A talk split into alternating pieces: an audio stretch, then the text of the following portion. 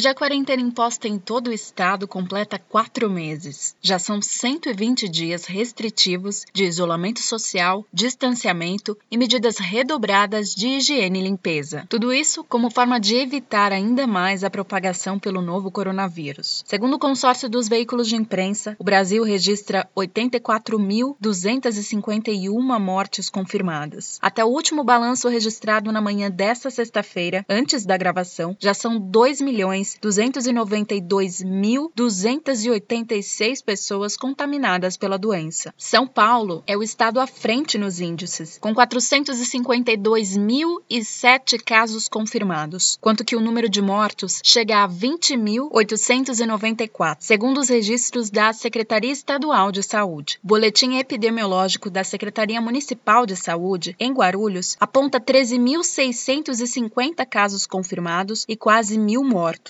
A boa notícia é que essa semana começaram os testes em humanos para a vacina que deve reverter a pandemia, mas ela só deve ser distribuída no segundo semestre do ano que vem. Até lá, teremos que conviver com o novo normal. O termo é bem brega, mas reflete bem a realidade, já que muita gente está, aos poucos, voltando para a rua para ocupar os postos de trabalho, as escolas e os ambientes de lazer. Mas como será reaprender a conviver com as pessoas respeitando o distanciamento? Ou como aos poucos se sentir seguro para romper com o isolamento social e sair de casa, já que teremos quase um ano para conviver com a Covid-19 e o risco iminente de contágio. É essa discussão que a gente vai ter agora.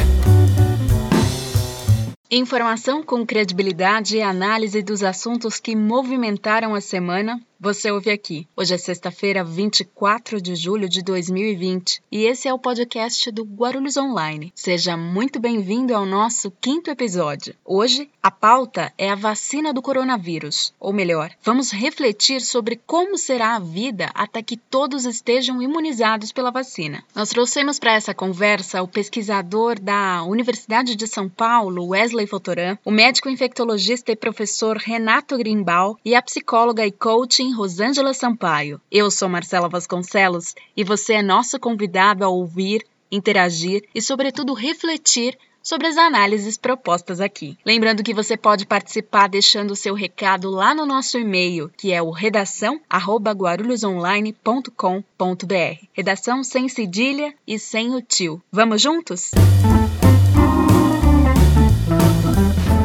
São Paulo é um dos estados que tem recrutado voluntários para receber as doses da vacina teste para o coronavírus. A gente perguntou para algumas pessoas se elas topariam ser cobaias de um teste de uma vacina que ainda é experimental. Selecionamos algumas respostas bem curiosas. Vamos ouvir. Sim, porque eu sou saudável e prefiro arriscar meu bem-estar ao das outras pessoas, que vai ser muito importante para nossa sociedade. Eu me candidataria sim para tomar uma vacina que ainda está em estudo, porque as vacinas e medicamentos quando chegam nesse ponto de distribuição, ela já tem uma certa segurança para teste em humanos, além além de da pessoa que recebe essa vacina passar por um acompanhamento médico para registrar possíveis efeitos colaterais. Então, apesar da retomada da cidade, das coisas estarem abrindo aos poucos, ter uma certa obrigação dos estabelecimentos de seguirem os protocolos de saúde, né, que vai ser um pouco desgastante para os cidadãos, porque a gente fica um pouco preocupado ainda com relação à doença, que a tranquilidade só vai vir mesmo com a efetividade da vacina.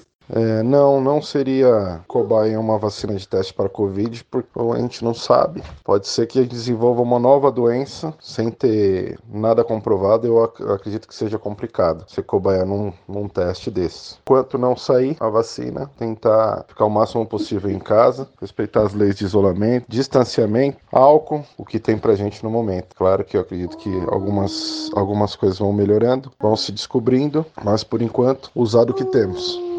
Sim, seria cobaia. Porém, essa precisaria estar em estágio avançado de estudo e vindo de uma grande instituição que confio. Bom, se a vacina estiver passado por algumas fases de aprovação e tiver vindo de profissionais qualificados, me candidataria sim, já que não configuro no grupo das pessoas mais afetadas pela pandemia e sei da importância de uma vacina no cenário atual. Acredito que haverá momentos de maior flexibilização e momentos de retenção da população. As pessoas terão que se habituar a ter menos contato e grande parte dos estabelecimentos estarão com uma logística diferente, respeitando as exigências dos órgãos da saúde. Antes de começar os testes em voluntários, a imunização passa por diversas fases de experimentação em laboratório, como uma das entrevistadas disse. Geralmente, a maioria dos voluntários recrutados são da área da saúde, mas só depois de ter segurança e eficácia atestadas é que começam os testes em humanos, como explica o médico infectologista e professor da Universidade Cidade de São Paulo, Dr. Renato Grimbal. A infecção pelo coronavírus hoje já tem um grande número de publicações científicas, ou seja, de conhecimento bastante sólido. Não existe nenhum comportamento volátil do vírus, ele já é bastante conhecido.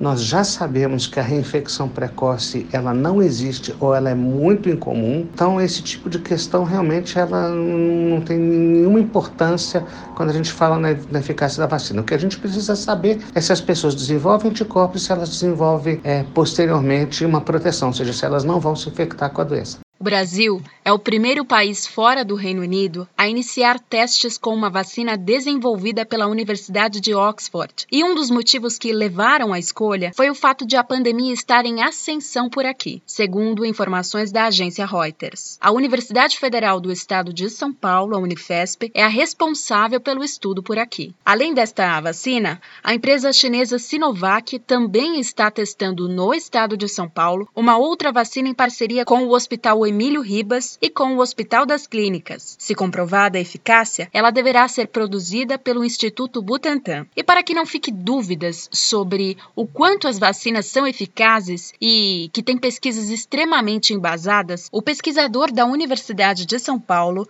Wesley Luzette Fotoran, que atua justamente na pesquisa de vacinas para malária, tumores e terapias gênicas, explica. Quando a gente pensa, na verdade, descredibilidade, por exemplo, existem movimentos anti-vacina. Existe um movimento completamente contrário ao esclarecimento. No, se você parar para pensar nos dias atuais, existe realmente uma corrente política, existe uma corrente social, né? E eu acho que as duas, na verdade, são andam conjuntas, atacam sistematicamente a ciência o esclarecimento e qualquer tipo de lógica e razão que possa ser criada a partir dela. Visto, por exemplo, o debate sobre medicamentos. A cloroquina, existem vários artigos que demonstram que ela não funciona, porém existe vertente política que quer dizer que funciona, com artigos que na verdade são extremamente duvidosos. Então, se você pensa do ponto de vista técnico-científico, quanto mais informação você tiver contra uma coisa, você simplesmente denega ela. Quanto mais informação você tiver a favor dela, você assume que ela seja uma vantagem, que é o que a ciência se propõe a fazer. A comprovação de uma vacina passa por três fases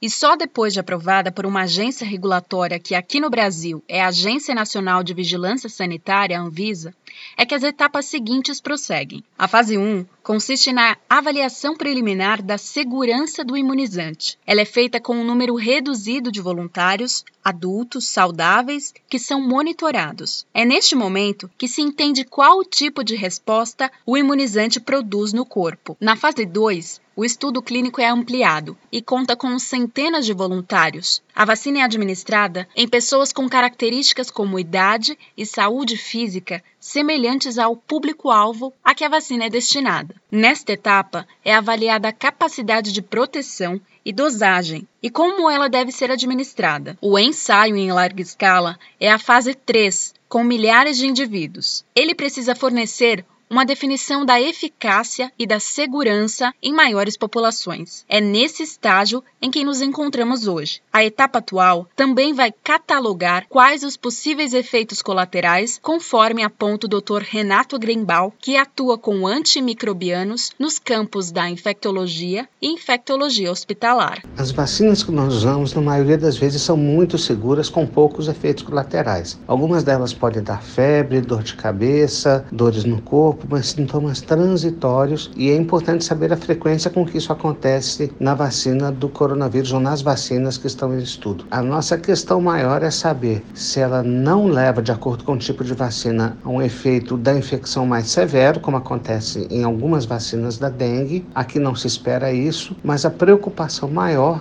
é com relação à sua eficácia propriamente dita. Não se espera uma grande toxicidade da vacina aqui, mas a questão é saber se ela vai proteger e por quanto tempo ela vai proteger.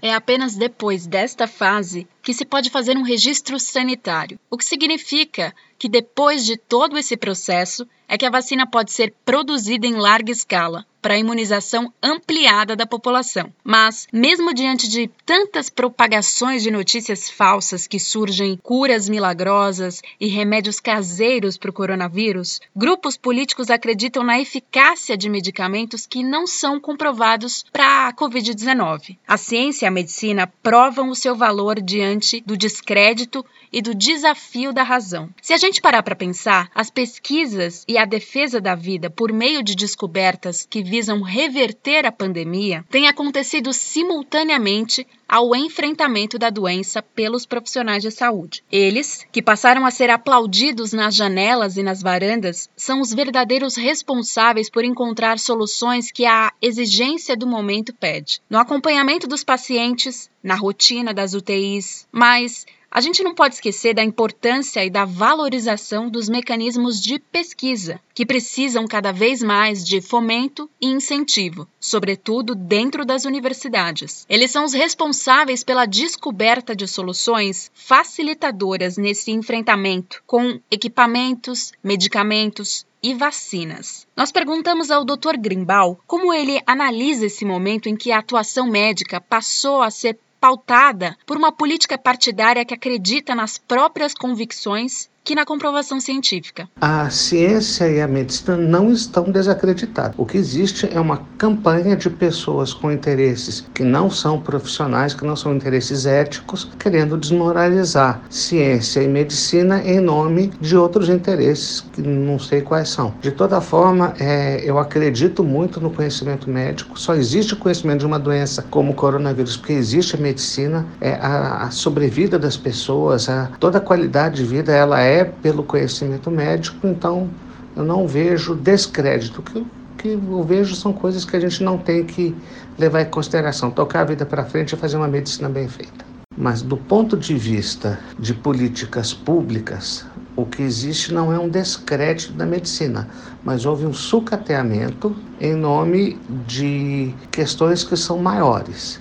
E esse sucateamento ele tem grandes consequências, que são é, a piora da, da, do próprio desenvolvimento econômico e, e social do país, assim como o empobrecimento e a perda de capacidade de respostas à situação de crise. Eu acho que a sociedade está mostrando muito claramente que ela deseja o retorno a uma situação onde a técnica, a ciência, a, a justiça ela seja mais valorizada do que questões personalistas. Diferente do que pensa o médico, o pesquisador da USP, Wesley Fotoran, considera que alguns fatores, como a desinformação, têm atrapalhado a seriedade dos resultados científicos diante do coronavírus. A lógica política atual não permite o esclarecimento que a ciência pode trazer, ou que todos os estudos podem trazer, né? Ele está muito mais baseado na desinformação do que, na verdade, nas características instrutivas e educacionais que qualquer tipo de estudo científico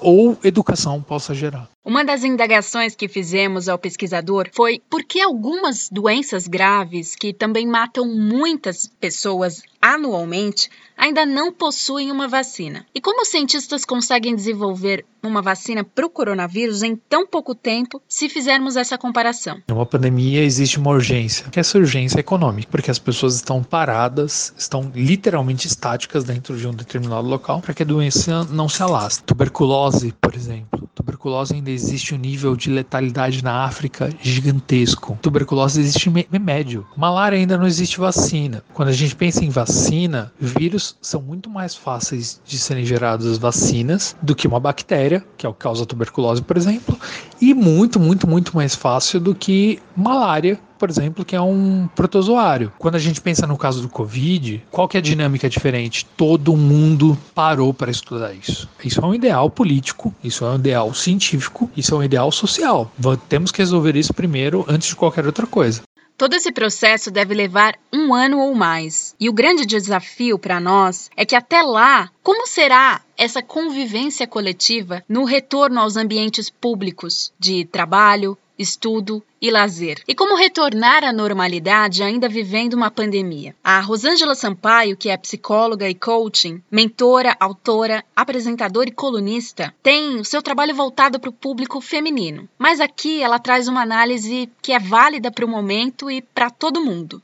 O primeiro passo é aceitar o nosso novo contexto e entender quais são os riscos de não se adaptar ao novo normal. Conscientes da situação, precisamos sincronizar nossos comportamentos. O desafio é que não fomos educados emocionalmente para lidarmos com situações desafiadoras. Logo, quando saímos da nossa zona de conforto, tendemos a paralisar. Nos acostumamos com tudo, desde que as coisas mudem devagar. E não foi o caso.